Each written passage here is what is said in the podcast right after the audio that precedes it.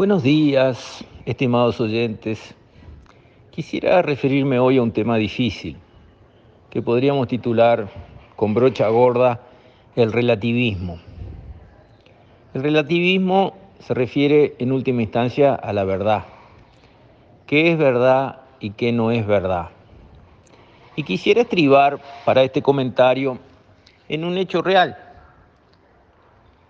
Una familia amiga de Bogotá manda a su hijo, un muchacho de 11, 12 años, a un colegio, buen colegio de Bogotá. Y allí se encuentran con la situación de que hay en la clase un niño o una niña trans, 11 años. La niña, porque es niña biológica, de nombre Luisa, quiere ser Luis a los 11 años.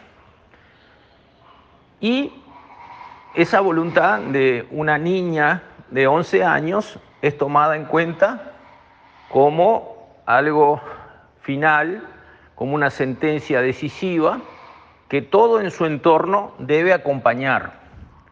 Por lo tanto, la niña, que ahora quiere ser niño, eh, es llamada Luis, no Luisa, y se, digamos, eh, relaciona en su entorno de, digamos, de la clase como un varón.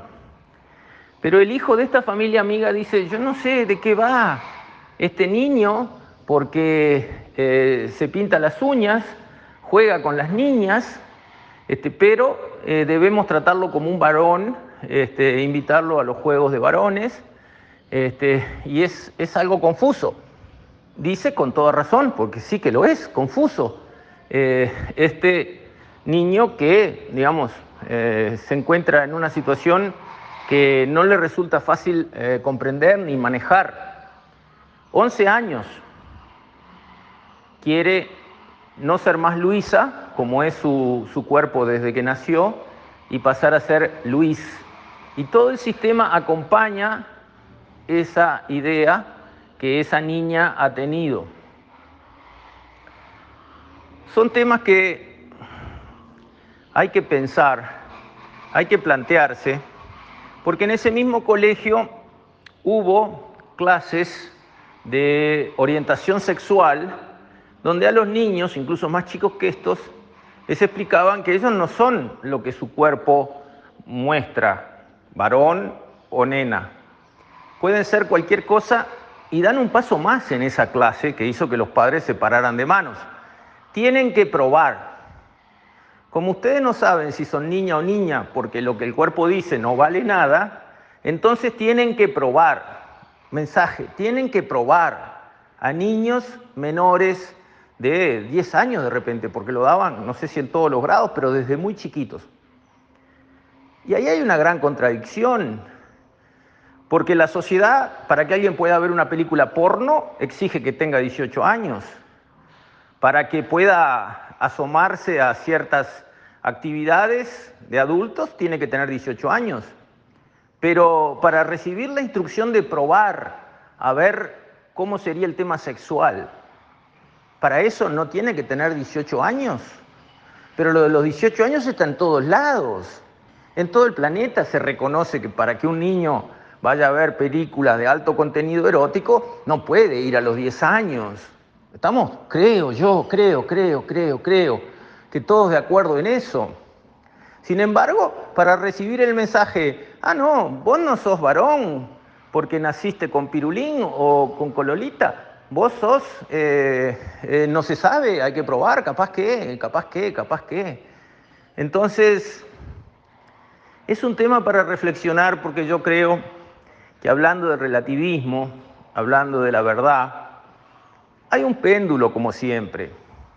Desde Zaratustra que decía, esta es mi verdad, ahora dime tú la tuya, hasta Jesús que decía, yo soy la verdad, el camino y la vida.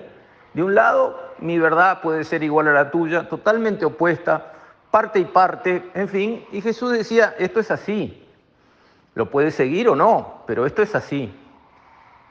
Creo que entre, eh, digamos, esas maneras de concebir la verdad ha venido una tendencia a degradar la verdad, a degradar los principios, a degradar los fundamentos de las cosas.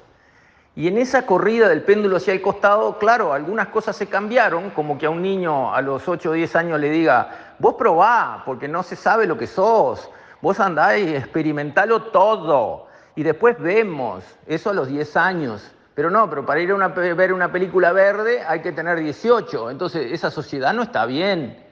Esa sociedad no está en equilibrio. Esa sociedad no está centrada. Esa sociedad no sabe lo que dice.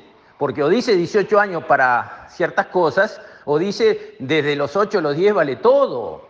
Pero no puede decir las dos cosas a la vez la misma sociedad en el mismo momento, como está pasando hoy.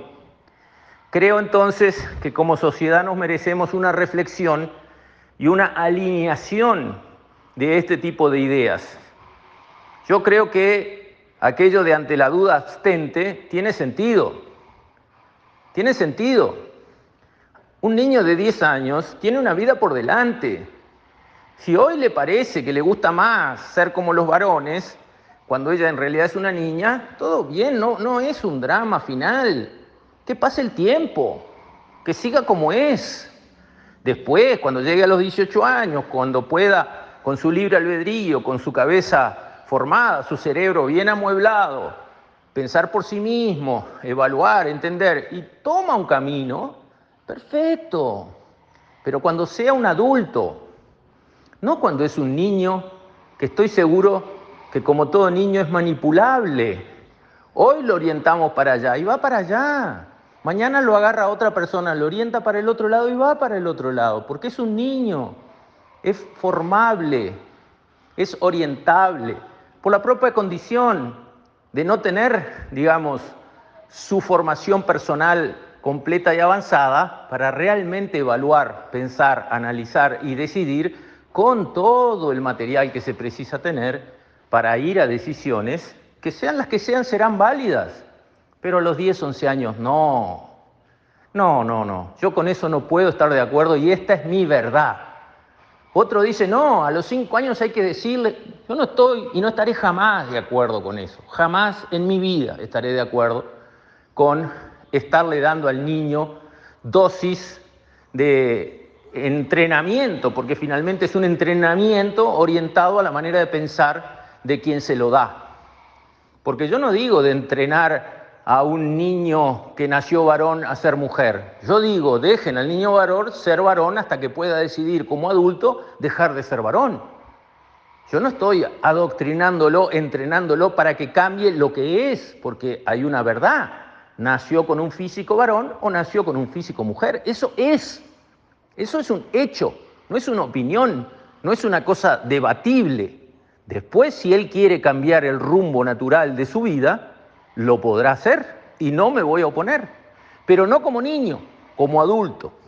Bueno, llegó el momento en que en esta sociedad nos pongamos de pie y digamos lo que pensemos, lo que pensamos de verdad. ¿A usted le parece bien que a un niño de 8 años le digan que pruebe de todo porque no se sabe si él es varón o niña? Diga sí o diga no. ¿Le parece bien? A mí me parece mal.